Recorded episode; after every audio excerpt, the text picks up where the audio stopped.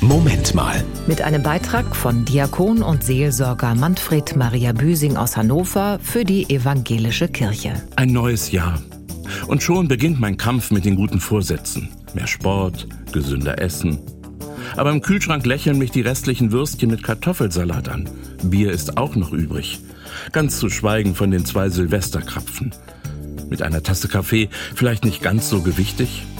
Und wie alle Jahre wieder kommen erste Gewissensbisse. Okay, ich kann mit der Umsetzung ja auch morgen noch beginnen. Mit diesem Vorsatz bewege ich mich zum Kühlschrank. An der Tür hängt noch die alte 2023 Jahreslosung. Du bist ein Gott, der mich sieht.